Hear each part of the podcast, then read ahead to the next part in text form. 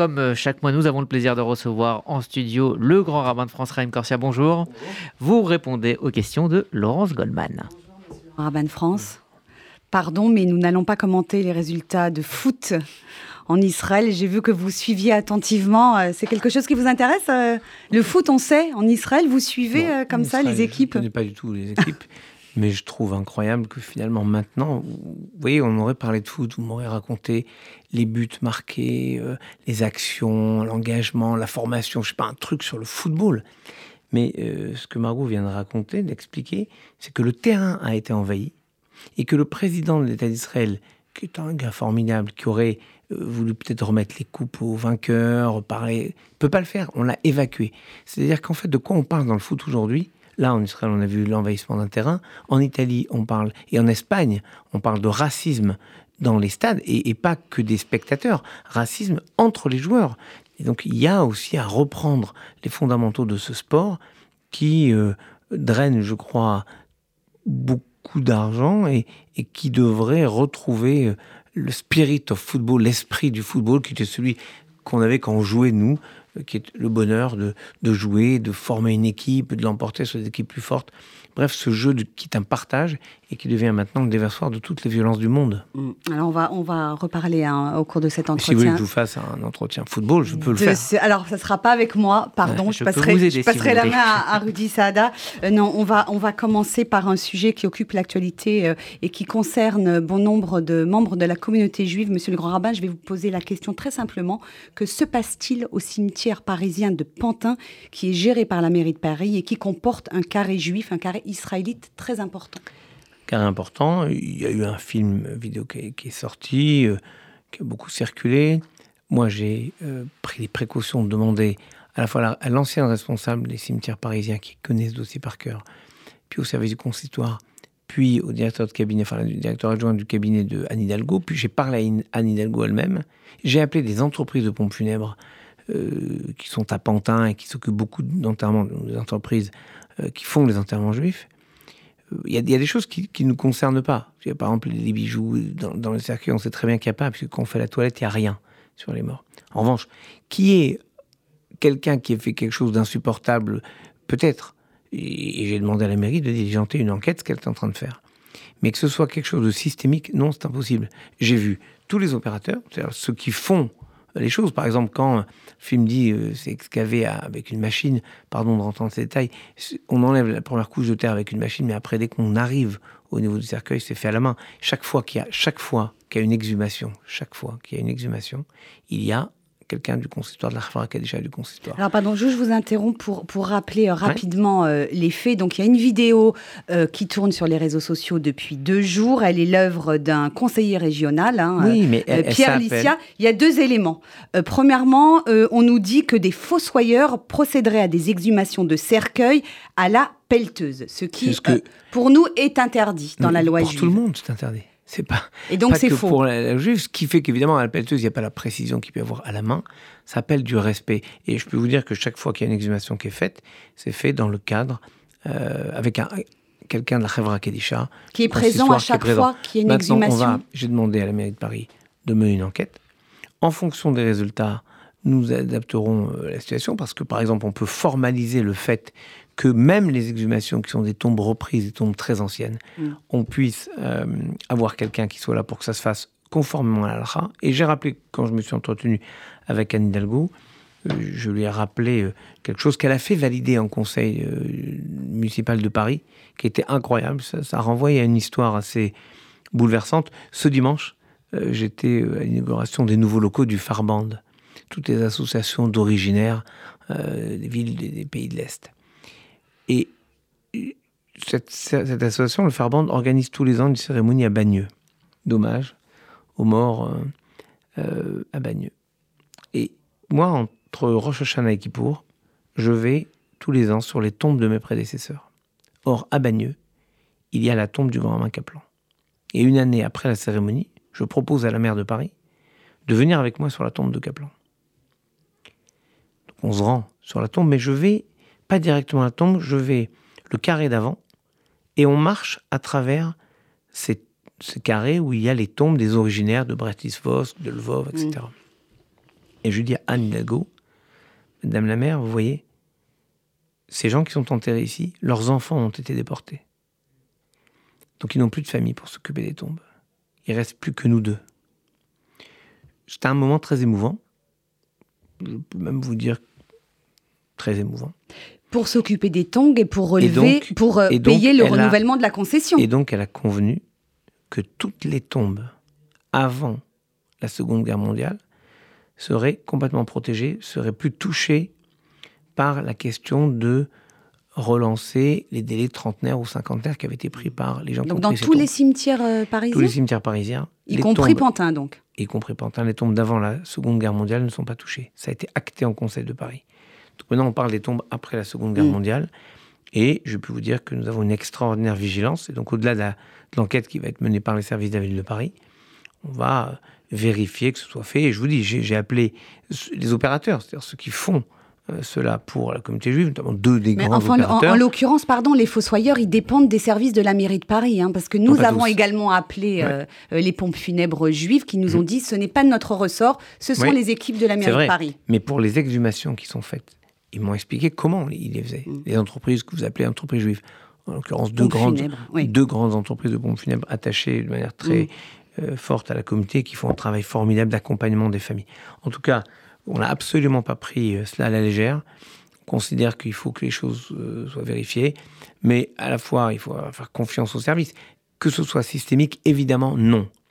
Que ce soit euh, une sorte d'amalgame. Il ne peut pas y avoir dans les tombes juives, on le sait très bien, puisque la Khavra Kadisha, c'est-à-dire la toilette rituelle, fait qu'il n'y a aucun bijou, il n'y a rien. Parce que c'est le deuxième sujet pardon, de cette vidéo, je le rappelle. Euh, euh, ce témoin, cet ancien fossoyeur, nous a dit les fossoyeurs se concentreraient sur les tombes juives, espérant y trouver des bijoux. Ça, c'est pas possible, c'est ce que vous nous dites. C'est pas possible parce que dans la tradition juive, mm. et les personnes formidables d'un dévouement sans limite qui procèdent à la toilette rituelle, savent bien qu'on n'a aucun bijou, aucun, sur les personnes euh, qui, sont ensevelies. Donc, oui, il y a une sorte de mélange des choses. Et moi, j'accepte qu'on alerte, et c'est important. Maintenant, il faut qu'il y ait une enquête et qu'on définisse les choses. Mais j'ai confiance en tout cas dans, mm. euh, dans la façon de faire l'enquête. Et, et, je vous redis, oui, il est possible qu'il y ait euh, un dévoiement d'une personne, de personnes, mais c'est évidemment pas systémique.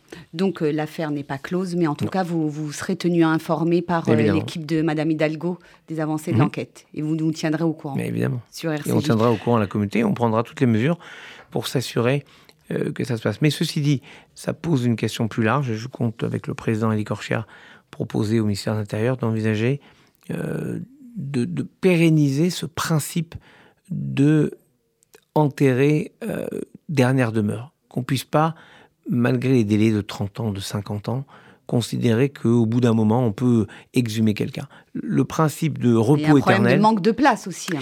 Oui, alors donc il faut, il faut comprendre que euh, face à quand la loi ne permet pas de faire les choses intelligentes, il faut peut-être transformer la loi. Mais euh, Dieu est pour voir. Euh, autre sujet, euh, Chaim Corsia, la fête juive de Shavuot euh, débute jeudi soir. On va revenir au sens de cette fête, mais auparavant, euh, elle va se dérouler dans un contexte particulier avec la menace d'attentat après l'attaque terroriste contre la synagogue tunisienne de l'Agriba. Le ministre de l'Intérieur, Gérald Darmanin, a annoncé le renforcement de la sécurité autour des lieux de culte mhm. juif. Est-ce qu'à votre connaissance, il y a une menace particulière sur les sites, bâtiments communautaires de la communauté après cet attentat de l'Agriba? Le ministre a pris les mesures, élévation du niveau de protection. Je dirais que malheureusement, on a pris l'habitude d'intégrer les mesures de protection euh, des communautés juives pendant les fêtes et au, fond tout au long de l'année.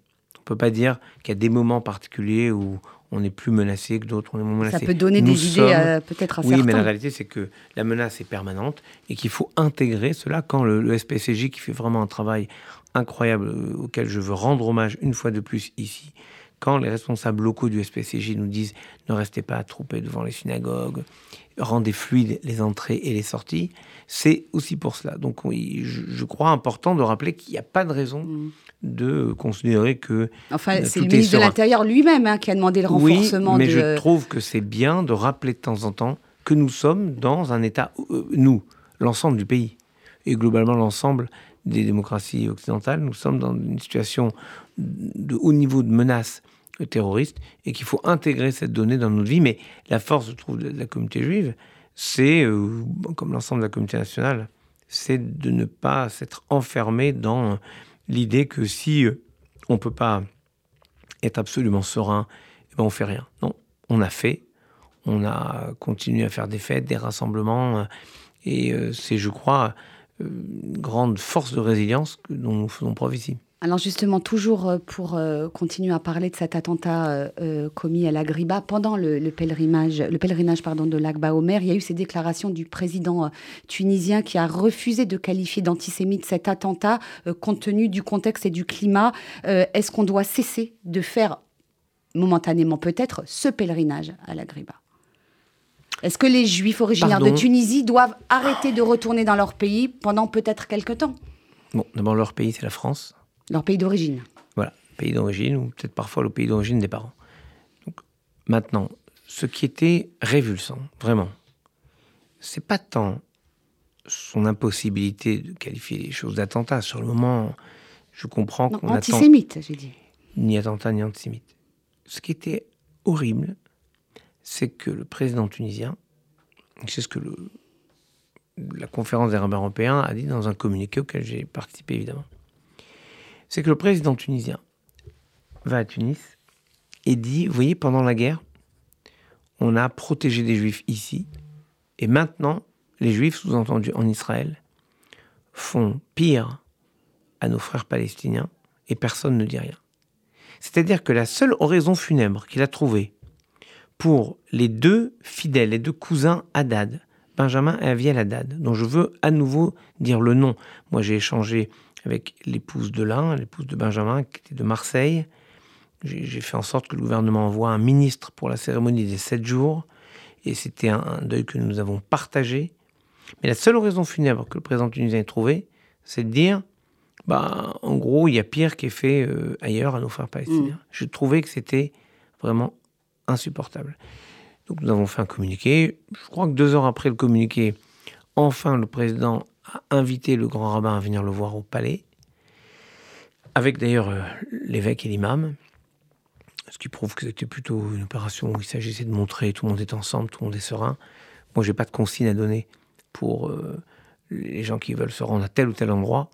En tout cas, la plus grande prudence euh, s'impose, non pas parce, que, que l'attentat peut arriver partout, mais parce que il y a eu là une sorte de déni absolu et mieux une forme d'inversion où brusquement la victime devenait symboliquement responsable et donc coupable de ce qui pouvait se passer ailleurs dans le monde. Et ça, c'est quand même quelque chose qu'on n'a pas l'habitude de voir et qui, qui pose question au minimum. Alors, il nous reste cinq minutes et on va parler de Shavuot, mais auparavant, une Petite question à laquelle vous mmh. pouvez tout simplement répondre par oui ou par non. Le ministre israélien des Finances controversé, Bezalel Smotrich, doit effectuer une visite à Paris au mois de juin dans le cadre d'une conférence de l'OCDE. Le ministre de l'économie, Bruno Le Maire, a d'ores et déjà annoncé qu'il ne le rencontrerait pas.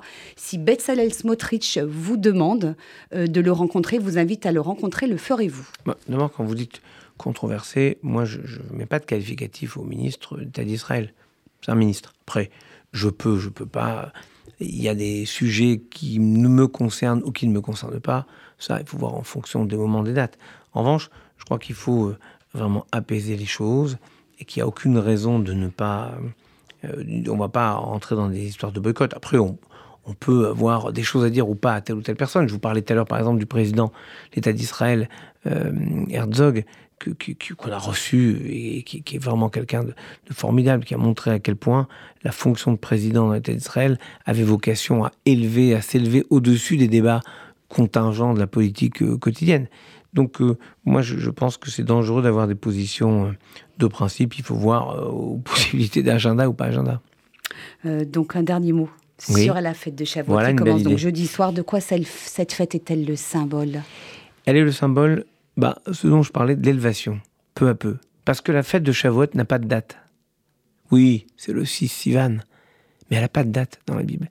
La fête de Shavuot, c'est sept semaines, on compte tous les jours du Homer, sept semaines, sept fois sept jours après la sortie d'Égypte. C'est comme si on nous disait, c'est pas la fête qui a la date, c'est quand vous arrivez à ce process d'élévation, avec 49 jours d'élévation, alors vous êtes prêts à recevoir la Torah.